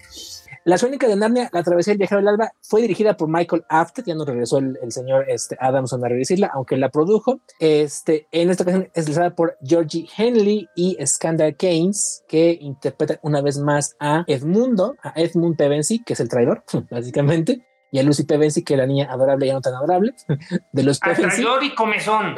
Pero, o sea, como quiera, seguían siendo lo- este, los mismos actores. O sea, eso no los cambiaron. Y se une Will Poulter, que interpreta a Eustace, Eustace, Eu- Eustace Scruff, que El. Entonces solo son dos de El, los el- el hermanos. Eustacho, el Eustacho, dice. Eustacio. Sí, este, son nada más son dos, son los dos. Sí, menores. los otros ya están pervertidos por la adultez. Este, y eh, regresa además Ben Barnes como el rey Caspian, ya, ya no es el príncipe Caspian. Tenemos a- al maestro Simon Pegg como la voz de Repichip, que es una- un valiente ratoncito este, espadachín. a Gary Sweet como Lord Dringen, una vez más. Liam Neeson como el rey Aslan, digo, como el. Este, Sigue, como, sigue estando ahí, sigue estando la voz. la voz de. Y también tenemos a la maestra Tilda Swinton haciendo un cameo, una vez más como Yadis la Bruja Blanca, porque era la única manera de que la gente se entretuviera con tener a la Bruja Blanca ahí como una especie de Voldemort que regresa nomás a saludar. Este, la travesía viajero del alba los hermanos Edmund y Lucy Pevensie, junto a su prima Eustaquio, se embarcan en la nave El Viajero del Alba, capitaneada por el rey Caspian, en busca de los siete caballeros expulsados del reino por Miraz, el tío de Caspian y usurpador del trono de Narnia. A ver, Chris, A ver. pero antes de empezar, solo quiero saber esto, o sea, quiero un contexto. O sea, ya dijiste que no recuerdas absolutamente nada del príncipe Caspian, pero la pregunta es, ¿fuiste, te recuerdas haber ido al cine? ¿Estabas emocionado cuando salió El Viajero del Alba? Allá voy, Falange, la prisa, la prisa nunca es buena consejera, pues es lo que te iba a decir. No me acordaba realmente nada del, eh, ya en el 2009 creo que me acordaba de la película y realmente me producía mucho recelo esta secuela porque ya no la producía Disney, o sea, porque yo sabía todo lo que había pasado, que el tío Bob había aventado la pluma y aventado su, este, su borrador y había corrido a, este, a, a los de Walden, entonces realmente no me emocionaba, pero cuando salió el primer póster y cuando salió la publicidad, realmente me llamó mucho la atención porque se veía muy padre, se veía bonita, se veía interesante. Entonces, obviamente la fui a ver, la fui a ver al cine, creo que en el fin de semana de estreno, de hecho, la fui a ver al cine. Y me Ahí cargando tu peluche de leoncito. Lle- Llevan, saqué mi Aslan de peluche que tengo ahí y, y lo llevé a, a la sala. Llevaste, lleva- lle- llevaste a Hamburguesa y Obama, lo disfrazaste así como que de leoncito ahí para que estuviera. Exactamente. Y este, y pues no, me decepcionó terriblemente. O sea, lo primero que tiene esta película es que sus limitaciones presupuestales se ven a kilómetros de distancia porque se ve que está hecha con tres pesos y dos taparroscas. Este, y nada más, porque Fox también no le soltó mucha lana a, a, a Walden Media. Le soltó más, le soltó 140, 155. Disney quedar 100, básicamente. Entonces todo se ve chafa. O sea, primera está filmada en escala mucho menor, tiene mucha acción en barco, mucha acción en este eh, eh, en playas para ahorrarse escenarios. Y cuando tienen finalmente eh, pe- peleas así importantes que tienen, tiene una que me acuerdo mucho, que tienen, creo que es la final, no me acuerdo si es la final. Tiene una pelea donde, donde salen en el, viajero del alba y pelean contra una como este víbora del mar, bueno, como una anguila eléctrica gigante. Primera, ocuparon el viejo truco de hacerla de noche para que no, para que no se le vean las costuras al muñeco, básicamente, para gastar menos en efectos especiales. Eh, y luego es una de las tomas más, ah, hagan de cuenta que filmaron como Michael Bay, nomás que no se entienda nada para gastar menos posible en efectos especiales. Así que pues.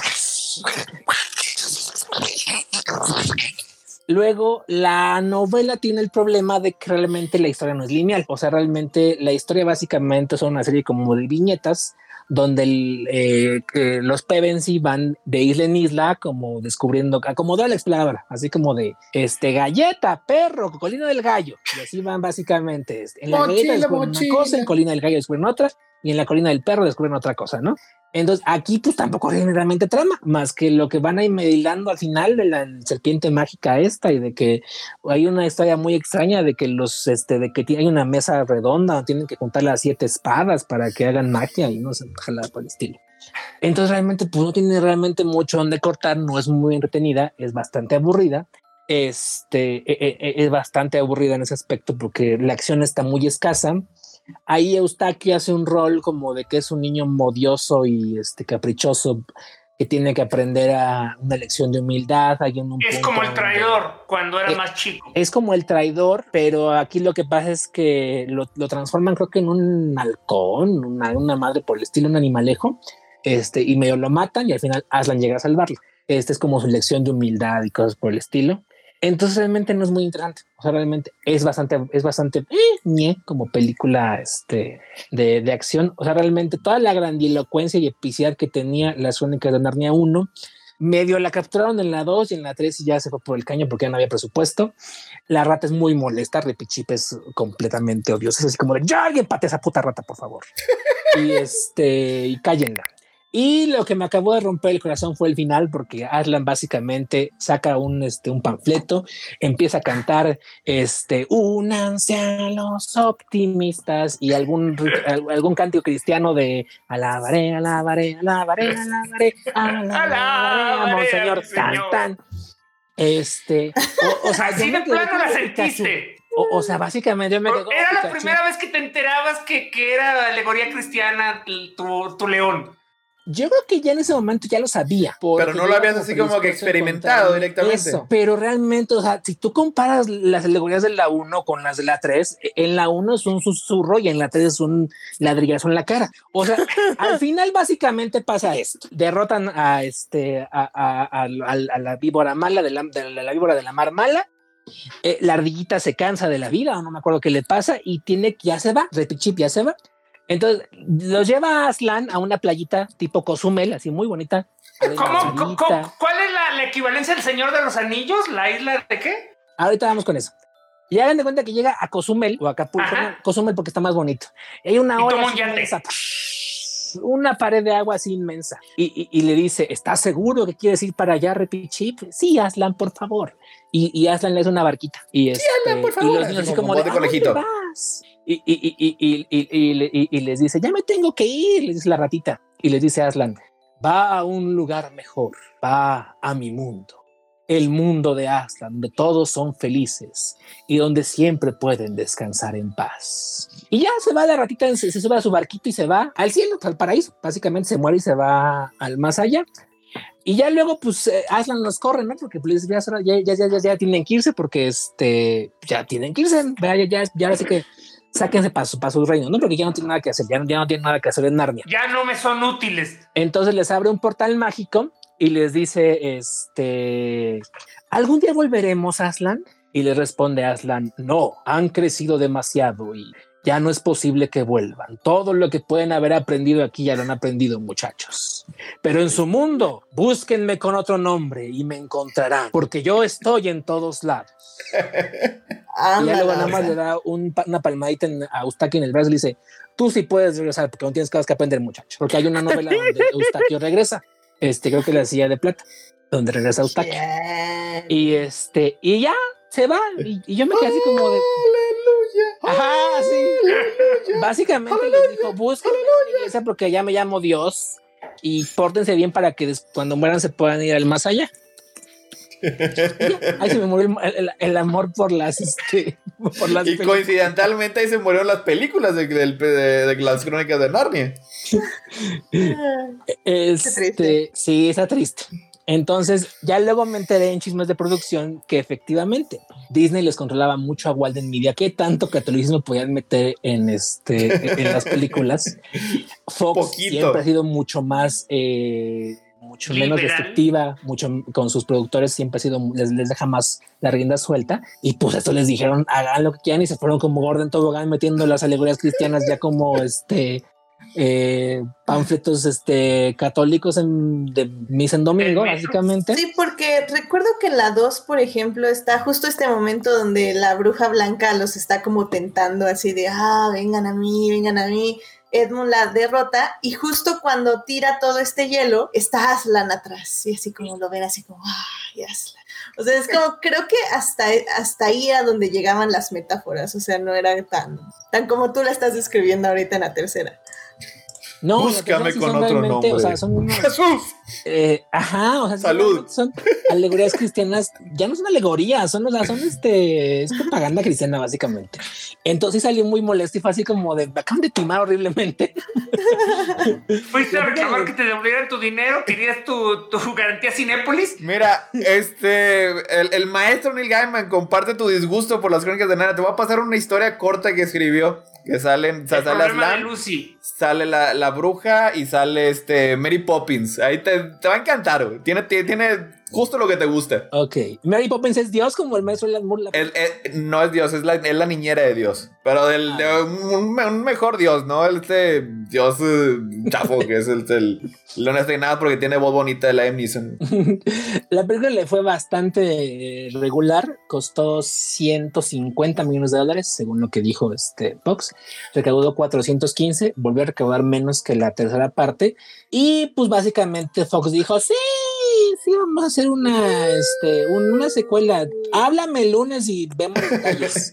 y ya cuando hablaron el lunes, pues ya nadie contestó el teléfono. Ya, el, el, el teléfono este que usted marcado el número que usted marcó no existe. Favor de verificar. No, es- Dice- no está disponible o no se encuentra fuera del área de servicio. Dice este Jimena que al primo también lo transforman en dragón y que es un Ah, dragón es muy eso. mal diseñado también. Y, Jimena Sí, es muy particular para digo, los dragones y para los hombres lobo. en presupuesto porque están, o sea, están mal hechos los personajes, o sea, está el, el- CGI. Yo creo que si lo ves hoy, pues se ve como de película mexicana, pues, porque no aguanto el paso del tiempo, del, de que realmente no hubo dinero para meterle. Y lo que al final acabó pasando es que Walden eh, no consiguió nadie más que produjera la, este, la serie. La, la- querían que la cuarta parte fuera el, el sobrino del mago. Originalmente querían que fuera la silla de plata, que es donde regresa Eustaquio, pero dijeron, no, el sobrino del mago, que es el origen, y para que vean todos cómo surgió Narnia, nadie quiso hacerla, y eventualmente los derechos los perdió, Walden, Walden Media perdió los, perdió los derechos y se regresaron a, al, al, al albacea, a los albaceas de este, a los herederos de, C.S. Lewis. que según esto ya estaban casi casi a un minuto de producir, creo que una serie de televisión de este, de las únicas de Narnia.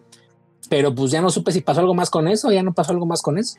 Este, ¿Alguien más que recuerde algo acerca, que quiera comentar algo acerca de estas Yo dos no películas? las vi. Ah, Netflix compró los derechos. En 2018 Netflix compró los derechos para hacer películas o series de televisión en las crónicas de Narnia. ¿Ya también Edith las perdió? ¿Te perdió Edith, este, las crónicas de Narnia a partir de estas? Pues las tiene desde el 2018, entonces lleva dos años este Alentándolo. sentado, ajá. Edith. Perdón, perdón, me perdí la pregunta. O sea que a ti también ya te perdieron estas eh, películas. Sí, ¿Ya no las sea, viste? Sí, no, creo que, eh, como dije el programa pasado, o sea, creo que realmente nunca me, me super mega encantó la primera. Sí vi la segunda, pero yo creo que fue más como por, ah, vimos la primera, estuvo bien, vamos a ver la segunda este fin de semana que no tenemos nada que hacer, porque sí recuerdo que la vi en el cine. Pero ya de ahí que fuéramos a ver la tercera, pues ya no. Eh, y como digo, y en ese entonces ya había comprado dos de los libros y los había dejado abandonados donde siguen eh, hasta el día de hoy. Porque Hasta- ya hasta no donde me están gustaron ahorita. nada. Sí, no, entonces no, no, realmente yo ya Crónicas de Narnia no me... Ay, perdón. Ten mucho ¿Todo bien? cuidado, cuida. ¿Todo bien? Toma agua. Ok. Ok, bueno, entonces, este... eh, Tania, ¿algo que quieras este, comentar acerca de Es que las no lo vi. crónicas? Ni la 2 ni la 3. Nope. Bueno, cuando en tú- las podrás ver y comentarnos si realmente son tan malas como les contamos o este. Ya, perdón, es que... ya, que ya. Era, Pero- era básica- no tenía dinero y me lo o, bueno, lo, lo que tenía me lo gastaba en cómics. Pero yo sí vería una serie. O sea, sí, sí le echaría un ojo. O sea, si la saca Netflix como serie, ¿por qué no? Aunque, au- aunque básicamente fuera el Cordero de Dios y el este el Hammond. Creo que sí. O sea, al final del día, eh, no, no, no es que me gusten ese tipo de narrativas, pero me gusta criticar ese tipo de narrativas y ver Ah, qué hace la gente. Ajá, Para criticar. Hate Watch. Hate Watch, definitivamente. entonces, al menos un episodio o dos, ¿por qué no? Sí le daría chance. Pero Sí, pues, a- que a- a ti yo también le haría este, Las del, a esas la dos brújula y películas. esas. Ajá. que nos dieron a los maestros Christopher Marcus y Stephen McFeely, que posteriormente se fueron a escribir. Capitán Oye. América, El primer Vengador, El Soldado del Invierno, Guerra Civil, Thor, El Mundo Oscuro, eh, Guardianes de la Eh, Galaxia fallaron. y Infinity War y Endgame. No, ma- maestrazos. La gente Carter. Entonces, O sea que ya desde entonces Disney sabía identificar a sus talentos. Bueno, pues Había- yo creo que no te vuelves una empresa billonaria nada más, por suerte. Este, dice lo contrario. Este, el, el, oye, eh, eh, eh, este, Chris, nada más una duda ya para terminar con Narnia. Asumo, quiero apelar al Chris intelectual. O sea, sabemos que ya te vale un sorbete y que se vayan al quiote, diría bote, pero eh, desde tu perspectiva racional, ¿cómo considerarías que sería mejor, ya que sabemos que Netflix les- la- las está adaptando, eh, pasarlas? ¿Hacerlas en orden cronológico o en orden del que se publican los libros? Cronológico. Si vas a contar las... Es que al siete? final de cuentas sí consiguen una narrativa eh, relativamente lineal. porque a final de cuentas en la 1 eh, cronológica ves cómo surge el mundo, en la 2 pues es el león, la y el ropero, en la 3 ves una aventura que tienen ahí cuando son reyes este, adultos, en la 4 pues ves el Caspian, en la 5 ves el viajero del alba, en la 6 regresa Eustaquio y en la 7 ves cómo todos mueren y se van al cielo, este básicamente. Entonces es mejor así, porque si la haces de manera a como se publicaron los libros, eh, vas a acabar con aventuras sin conexión. Eh, y realmente lo que acaba pasando siempre es que acabas haciendo estas tres, que son las que hizo Disney y Fox, y, luego te quedan dos ahí volando, porque entonces como aventuras intermedias, y luego te queda el principio y el final. Entonces como que no tiene ni pies ni cabeza. Entonces, si les van a hacer como serie, yo creo que lo mejor es llevártela con las siete, este, e, el orden cronológico. Lo que yo estaba pensando antes de que, este, de que dijéramos esto es, un reto intelectual. ¿Se podría hacer una adaptación no religiosa de estas novelas? Pues no fue lo que dices que básicamente hizo Disney.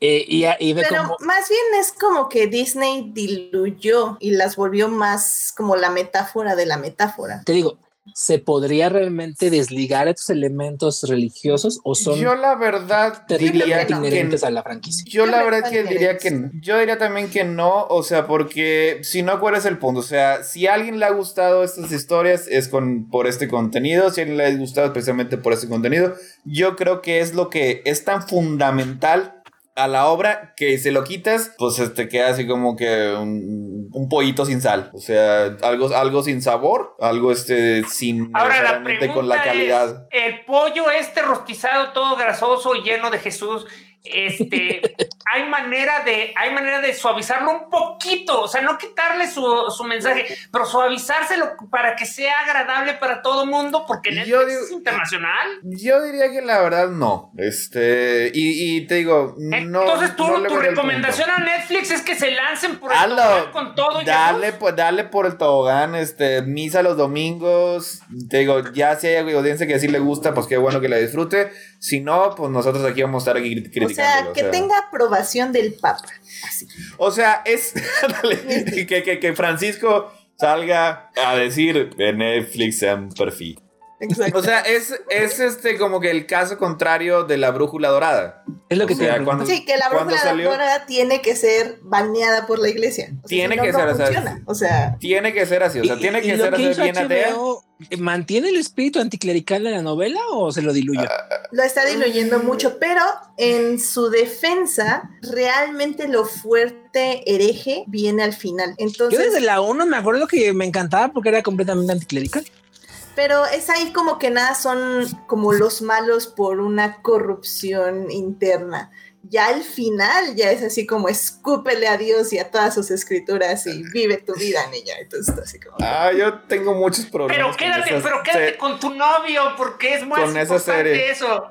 No, pues es que al final es eso, o sea, la brújula dorada casi casi le dice, ve, o sea, sexo, lujuria, el amor es eso, échale, la Biblia te dice castidad, no, niña, no, vas con todo. Entonces, eso es lo que está interesante de la brújula, ¿verdad? Pero bueno, eso supongo que es discusión para otra ocasión. Eso, eso es pero, o sea, es más o menos lo mismo. O sea, en, en la, la película sí como que le quitaron mucho todo eso y siempre fue muy criticada. Mira, ya, lo que tenga que decir la obra de perdido trata de, de tratar lo más fiel posible porque es lo que lo hace interesantes. O sea, nada más le estás quitando ahí como que el sabor, es el, es el interés, es lo que este, es lo que Jack Lewis le gustaba, es lo que le gusta este, ¿cómo se llama? A Philip Pullman. ¿Quién no es el de Pullman? Sí. Philip Pullman, es, lo que le gusta, o sea, es lo que le pone el, este, todo su corazón a sus historias. Si no la van a hacer así, la verdad no. O sea, si, no voy a sentir que la estoy, estoy yendo a misa, entonces ¿para qué voy a ver las aventuras del, del, del lobo este?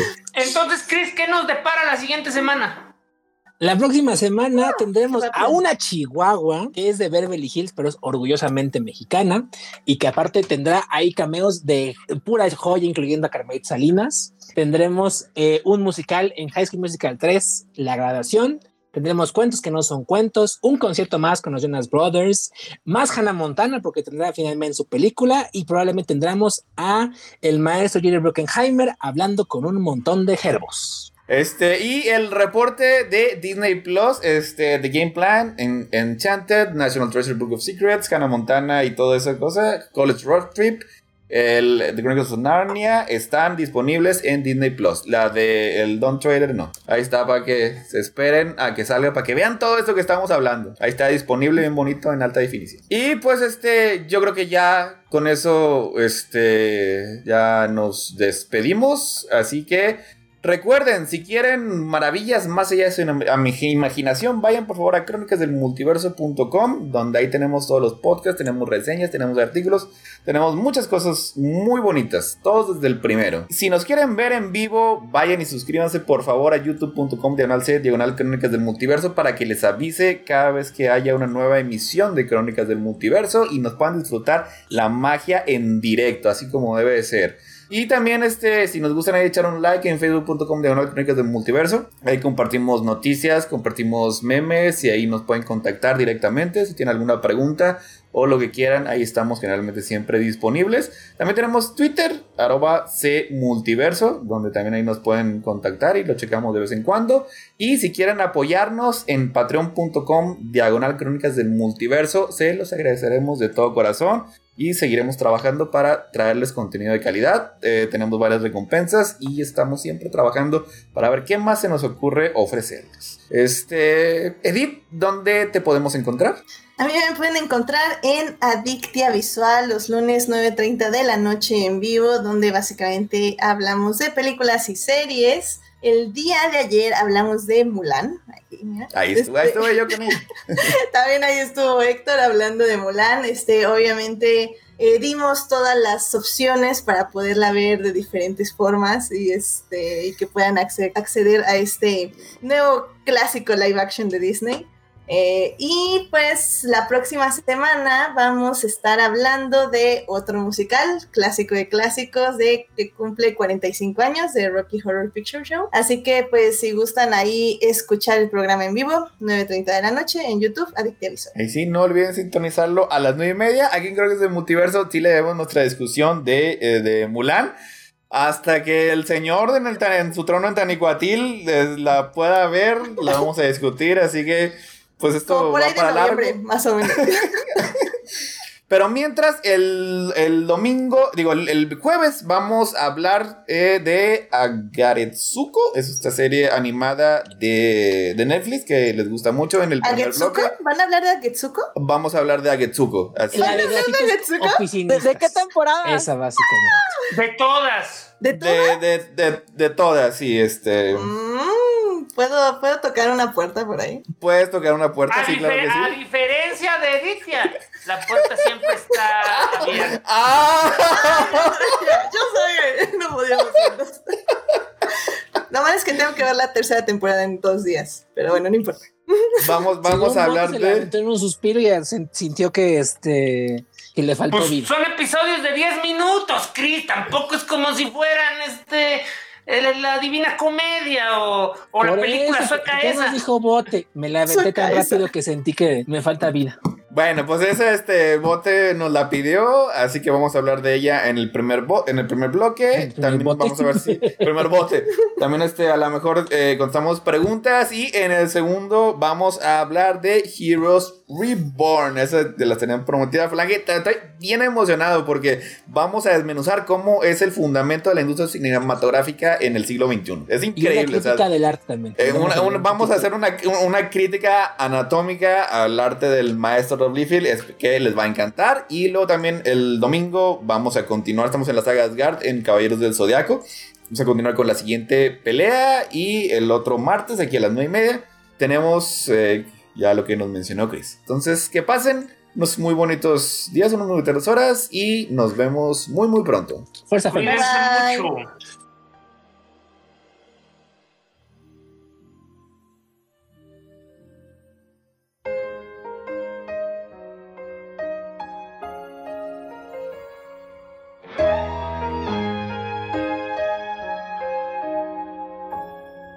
Esto fue otro episodio de Crónicas del Multiverso, el mejor podcast que ha habido en la historia de la humanidad. Les agradecemos su atención y les pedimos que se suscriban a nuestro canal de YouTube para vernos en vivo o darle like a nuestra página de Facebook.